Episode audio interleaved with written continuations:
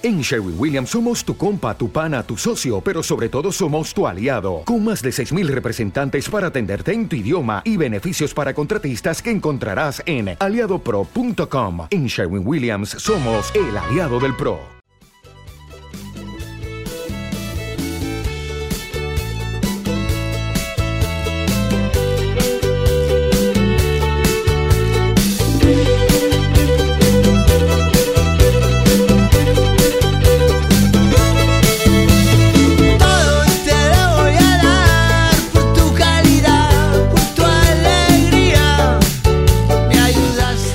Un poquito de música no viene mal y recibir a nuestro compañero y colaborador José Luis Domínguez Romero, pues nos alegra, nos alegra el día en esta mañana de jueves, jornada de mercadillo en la ciudad y por cierto también hoy es el día de la banderita de Cruz Roja para recaudar fondos en nuestra ciudad.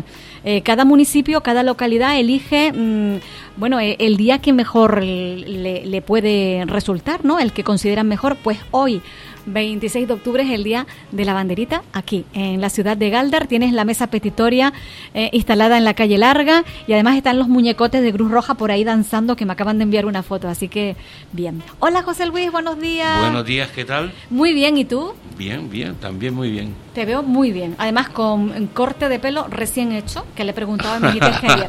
Lo pueden ver ¿eh? Eh, en imagen en el vídeo que estamos ofreciendo en directo en el Facebook de la radio.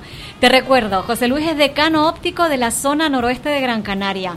Tiene certificado especialista Millosmar. Es un programa de certificación en gestión de la miopía.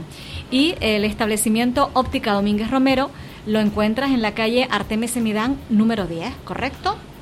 Sí. Hoy hablamos de premiopía y además, ojo, porque es uno de los temas que domina al dedillo José Luis, así que vamos a ponerle muchísima atención. Premiopía. Premiopía, sí, la premiopía es la gran, es la gran olvidada dentro de la gestión de la miopía, la gran desconocida, más que nada. Entonces vamos a, es un tema interesantísimo, ya verás por qué. ¿Qué hacer cuando el paciente aún no es miope? ¿Podemos retrasar la aparición de la miopía? ¿Podemos intervenir cuando el paciente toda- no, no es miope? Repito. El micrófono lo tienes en la oreja. A ver, ahí. Ahí, ahí. vale, vale. Gracias. Entonces vamos a, en primer lugar vamos a decir que es la miopía, repetirlo una vez más, es eh, el no ver bien de lejos. Entonces, los factores de riesgo para ser eh, miope hay dos fundamentales, el factor genético. Eh, hay un, eh, todos estos datos que, que te voy a dar, cifras y demás, están avalados con- por la por la evidencia científica, es decir, son auténticamente ciertos y corroborados. De un matrimonio de, de donde uno de los dos es miope, los hijos tienen un 25% de probabilidad de ser miope. De un matrimonio que los dos son miopes, los hijos tienen un 46% de probabilidad de ser miope, es decir, bastante alto. Por lo tanto, tenemos un factor genético. Cuando eh, miramos a un niño de entre 7, 8, 10, 11 años, eh, hacemos la anamnesis, lo primero que le preguntamos generalmente acompañan los padres al niño si alguno de los de los progenitores es miope. Entonces ya tenemos un dato que nos va que nos va a decir algo no que tenemos que tener en Es cuenta. un indicador a considerar, a tener en cuenta, porque hoy, claro, yo estaba ya diciendo, ¿y cómo podemos saber? Pues este es un dato importante, ¿no? Para es, hablar de es uno de los datos. Sí pero sigue sí. Sigue. sigo. Y eh, si los dos son miopes es un 46% luego hay otro tema que es importantísimo también del que sí hemos hablado aquí que son los hábitos por ejemplo, eh, ahora diremos cifras, el, el, el, el- número de miopes en los últimos de la pandemia para acá se ha disparado. ¿Por qué? Porque hemos, eh, los hábitos, la- el, ordenador, la tablet, el móvil, etcétera, etcétera. Vamos a hacer un pequeño... eh, Pero ahí estamos hablando, perdona, de miopía inducida. Miopía inducida, pero que esa miopía inducida la atrapa el ojo y ya no la suelta. ¿De acuerdo? de acuerdo. Ahora hablamos un poco de eso también. Y hacemos un poquito historia de- del tema de, de- de, eh, cuando nace una persona, en la mayoría de los casos, en la mayoría, hay muy pocos casos en que no, es hipermétrope. Tiene un ojo pequeño, eh, es hipermétrope, el ojo se, eh, eh, se va desarrollando, va bajando la hipermetropía. Hay casos, por ejemplo, de miopía relativamente altas que cuando llega al, desarrollo eh, desaparecen. ¿no? Es curioso cómo la, la, la, niña es más propensa a ser miope que el niño. Ah, sí. Sí, pero fíjate qué dato más curioso. La, niña hipermétrope, cuando llega a los 12 años, coincidiendo con su primera menstruación, es, eh, hay un desarrollo brutal, crecen todos sus órganos, entre ellos el ojo. Y esa niña hipermétrope deja de ser hipermétrope. ¿De acuerdo? Y lo, más, lo el, problema está ahora, miraremos por qué, en que se vuelva miope. El varón también, el varón también es hipermétrope y entonces hay que ir controlando la, la, el, el, tamaño, la longitud axil de ese ojo y nos indicará la, la tendencia que tiene a ser miope. Eh, introducimos un, nuevo, una nueva palabreja que es el biómetro, hemos hablado de él, que es un aparato que mide la longitud axial o longitud axial. La longitud axial es la que hay de la córnea al fondo del ojo, a la retina. Mientras más hipermetrópico, eh, hay una, una, frase también que, que de, fíjate tú, de, la época de mi carrera, que una catedrática nos, nos dijo una vez que la, hipermetropía en el joven es una defensa a la instauración de la miopía mientras más hipermétrope eres, menos miope serás o no serás miope. No sé si lo has entendido, si lo he explicado bien o no. Sí, lo, sí, sí, lo que no deja de ser curioso. Exactamente. No, bueno, sí, tiene, tiene, su, tiene su explicación física. Un ojo miope es un ojo grande, ¿de acuerdo? Es un ojo que se forma la imagen antes de llegar a la retina. Y ahí tienes que andar con lentes para llevar esa imagen a la retina. Un ojo hipermétrope es pequeño, ¿de acuerdo? Se corrige, por ejemplo, con más 5, siempre dioptrías positivas. Si ese ojo aumenta de tamaño, la imagen va a ir a, quedarse, antes de aumentar de tamaño, la imagen se forma detrás de la retina. Cuando aumenta de tamaño, va a ir a formarse a la misma retina, no va, no va a tener ningún defecto refractivo. Se trata de eso, ¿vale? Muy bien. Entonces hay unos datos que te... Eh, eh, lo que decía del biómetro, que es para medir la longitud axial, expliqué lo que era la longitud axial, tenemos que controlar el tamaño del globo ocular y eso nos dará un dato importante para saber cuándo hay una persona propensa o, va a aparecer una miopía. Este dato es importante eh, y comprobar el error refractivo. Por ejemplo, mira, una persona entre 7 y 8 años, si tiene media dioptría de hipermetropía, media dioptría 0,5 de hipermetropía, podemos presuponer que va a ser miope. Por lo que acabo de explicar ahora, porque se va a desarrollar y esta 0,5 dioptría, el ojo no es muy pequeñito, se va a, aumentar de tamaño y puede hacerse miope. Si tiene entre 9 y 10 años y tiene 0,25 dioptrías de hipermetropía, va a ser miope si a partir de 11 años no tiene ninguna hipermetropía, miope seguro. Porque a los 12 años viene lo que decía antes, el desarrollo, el aumento total de del, globo, del globo ocular. Y entonces, ¿qué haríamos nosotros si vamos, si tenemos estas edades y este, y este, este, estas graduaciones tan pequeñitas de hipermetropía? Pues empezar a controlar, empezar a controlar el tamaño del globo ocular, empezar a controlar, hacer visitas eh, trimestrales o, semestrales y ver cómo va evolucionando esa, esa miopía. Cuando aparezca la miopía podemos corregirla con, ahora explicaremos cómo que ya lo hemos visto, pero el dato importante es el siguiente. Si nosotros sabemos que esa persona va a ser miope, ¿qué podemos hacer? Pues sí podemos hacer algo. Podemos hacer unas lentes neutras, son las lentes de descarga positiva, no tienen graduación ninguna, y vamos a hacer que ese ojo, hemos explicado otras veces que la lateralidad, las imágenes que se forman en los laterales que hacen que la retina vaya a buscarla, concretamente la conjuntiva retiniana, eh, alargan el ojo. Si nosotros ponemos una lente neutra con ese dispositivo, no va a haber imágenes laterales, no va a ir la, retina, la esclera no va a ir a buscar las imágenes, no va a aumentar, no va a aparecer la miopía y si aparece será muchísimo menor, ¿no? ¿Y esto se está haciendo ya? Se está haciendo ya hace relativamente poco, es interesantísimo. Se está haciendo ya, eh, ahora explicaré los resultados que yo he obtenido con este tema y con otros, ¿no? Se está haciendo ya y se está viendo también, por ejemplo, acabo de decir ahora que un ojo hipermétrope es pequeño. Y entonces se han habido casos de ojos en, adultos de, y, no tan adultos, de ojos hipermétropes de más 7, más 8 dioptrías, y luego tú vas a hacer una biometría, vas a medir la longitud axial que explicaba antes, y te esperas una longitud axial pequeña. Pero a, a veces aparece muy poco la sorpresa que la longitud axial es excesivamente grande. ¿Sí?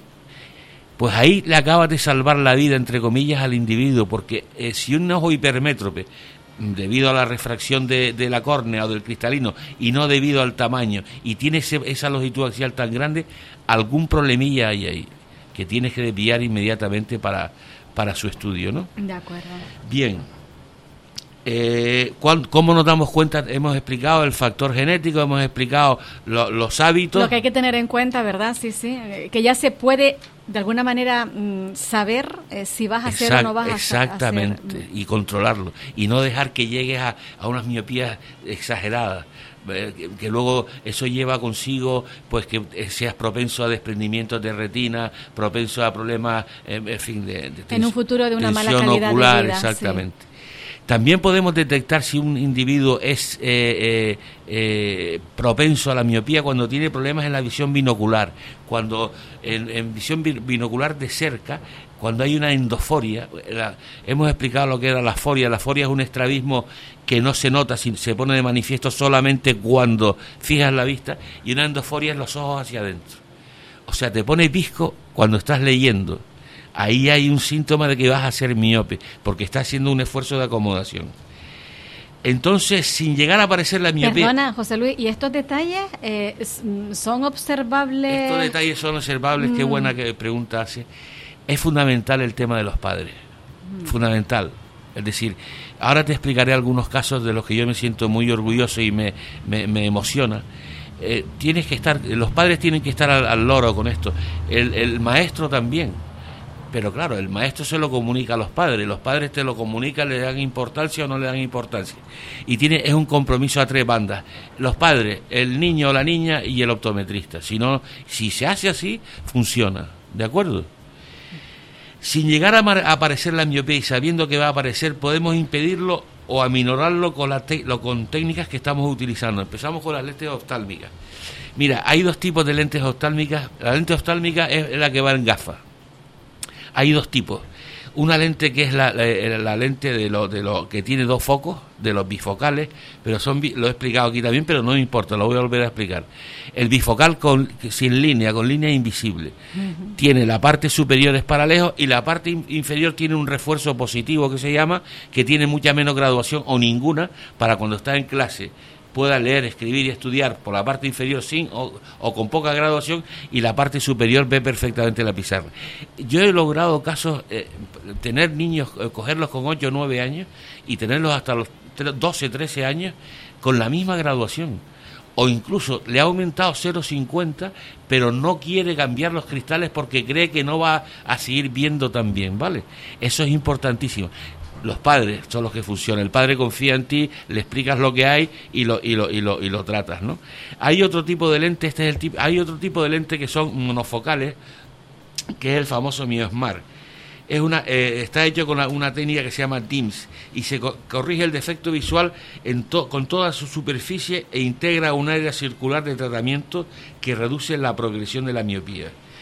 El desenfoque miópico constante facilita la visión nítida a la vez que gestiona la miopía. Es una lente monofocal, no es con la otra bifocal, pero que tiene en el centro como si fuera una rendija de un panel de abeja, que en el centro ves bien y el alrededor, esa, esas rendijitas te llevan la imagen a la retina por fuera hay un, desenfoque eh, positivo hipermetrópico de más 350 que impide que entren imágenes por la, por la lateralidad, que era lo que hablábamos antes, y no va a haber ningún tipo de problema. En el aumento de la miopía la vas a controlar mm, fantásticamente bien, ¿no? Y luego también se puede controlar la, miopía con lentillas. Yo eh, eh, coloco lentillas multifocales progresivas en gente joven, muy joven La lentilla progresiva eh, eh, tiene en el centro tiene la, la, parte de, de, lejos y en la periferia es como si fuera un multifocal, una lente progresiva como su propio nombre indica, y controlas el tema de la, del aumento de la miopía porque de cerca va a ver por la parte que es para cerca, ¿no? ¿Y son igualmente conocidas y populares las lentillas en este sentido? Hay, en este sentido hay una lentilla ahora que se está imponiendo, que es esta lentilla de aquí.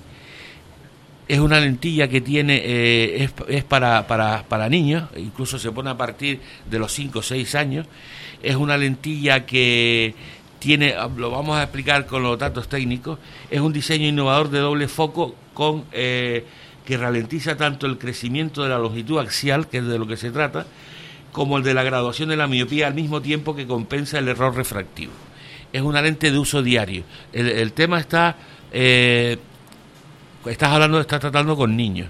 Si tú le haces una lente de uso mensual, pues el, niño no suele ser lo que se dice muy muy limpio, ¿no? En el, en el sentido o, muy aplicado en limpiar las lentillas esa lentilla se puede ir ensuciando, se puede ir deshidratando, termina haciéndole daño, rehúsa la lentilla.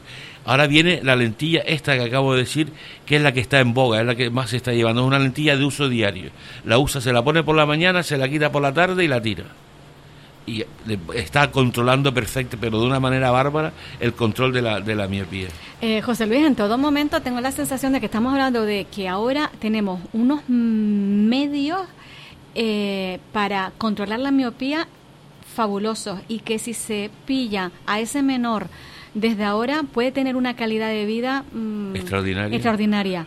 Claro, a lo mejor las personas adultas que te escuchan dirán, oye, qué pena no haber tenido esto en mis tiempos y yo ahora que, yo soy miope de toda la vida, ¿no me puedo beneficiar de algún modo de, estos avances de la, de la ciencia? Mira, el tema es el siguiente, depende de la edad, o sea, si... Eh, yo, por ejemplo, no me puedo beneficiar de esos avances porque yo tengo mi miopía, soy miope y, lo único que va a ocurrir es que va, en mi caso, a disminuir seguramente, ¿no? Y luego con la aparición de cataratas, pues volverá a aumentar y demás. Se trata de que los niños no lleguen a, lo que he llegado yo, a tener cuatro o cinco dioptrías de miopía. ¿De acuerdo? De acuerdo. Porque está, estás más eh, eh, dispuesto o, tienes más, eh, más predisposición a tener degeneración macular, a tener montones de cosas. Si, si conseguimos llegar a una media de dos o tres dioptrías a una persona que podía haber llegado a seis o siete, encantado de la vida. Sí, sí, porque eh, se traduce en calidad de vida, en calidad de visión y en llegar mucho mejor. Eh, el problema está, uno de los problemas, hay varios, ¿no? Pero el problema está, el problema sociológico. El problema está en que no todo el mundo, ya sabes por dónde voy por la risa, no todo el mundo está dispuesto a esto. Y no solo ya los padres, sino eh, muchas ópticas, muchas cadenas de ópticas que no interesan esta, esta prevención de la miopía, porque van a tener a un miope que cada seis meses o cada año va a cambiar de lente y cada vez más. De esta manera no. Es un tema interesante, es un tema a debatir. Y otra cosita, y termino. Eh, insisto en la colaboración de los padres, insisto en lo que hemos hablado aquí varias veces, la, cuando eres miope, descansar en tu casa, hacer la regla del 20-20-20, ¿recuerdas, no? Que era estar 20, minutos, 20 segundos cada 20 minutos mirando al, al, cielo, quitando del ordenador, pero no, pero no, es que mucho descansa el ordenador y se va al móvil. No vale, no. vale, no. Y luego la, la horita, horita y media diaria de sol y de estar mirando relajadamente a muy lejos. El sol, la vitamina D que nos da el sol. Algo tan natural y tan recomendable que nos hace tanto bien que, que, que, claro, que, pero es que a veces ni siquiera eso, fíjate, no. Que poco nos cuidamos, ¿no? En ese sentido. Oye, José Luis, muchísimas gracias, súper interesante el tema que nos traes, porque es verdad que cuando eh, lo planteabas la premiopía, uno se preguntaba, bueno, ¿y cómo vas a ver? ¿Cómo lo... No, pues sí, porque hay indicadores, es decir, desde si conocemos a nuestros padres y tenemos a nuestros padres y sabemos mm, no eh, eh, cómo son sus características pues ya hay un tanto por ciento donde nosotros podemos estar más o menos eh, tener esa predisposición no y, y, luego todo lo demás que has contado. Si ustedes quieren solicitar cita en la óptica es tan fácil como marcar el 928 55 25 85 Encuentras lentes oftálmicas, solares, lentes de contacto y gafas de protección. Es un centro adherido al convenio con el Servicio Canario de Salud. Óptica Domínguez Romero. Muchísimas gracias, José Luis. Encantado como siempre. Hasta el próximo día, un Hasta placer. Igualmente. As a new Western Union customer, you can enjoy a $0 transfer fee on your first international online money transfer. Send money to your family and friends back home the fast, easy, and reliable way. Visit westernunion.com or download our app today to get started, and your first transfer fee is on us. FX gains apply, not available for credit cards and transfers to Cuba. Services offered by Western Union Financial Services Inc. and MLS 906983 or Western Union International Services LLC and MLS 906985.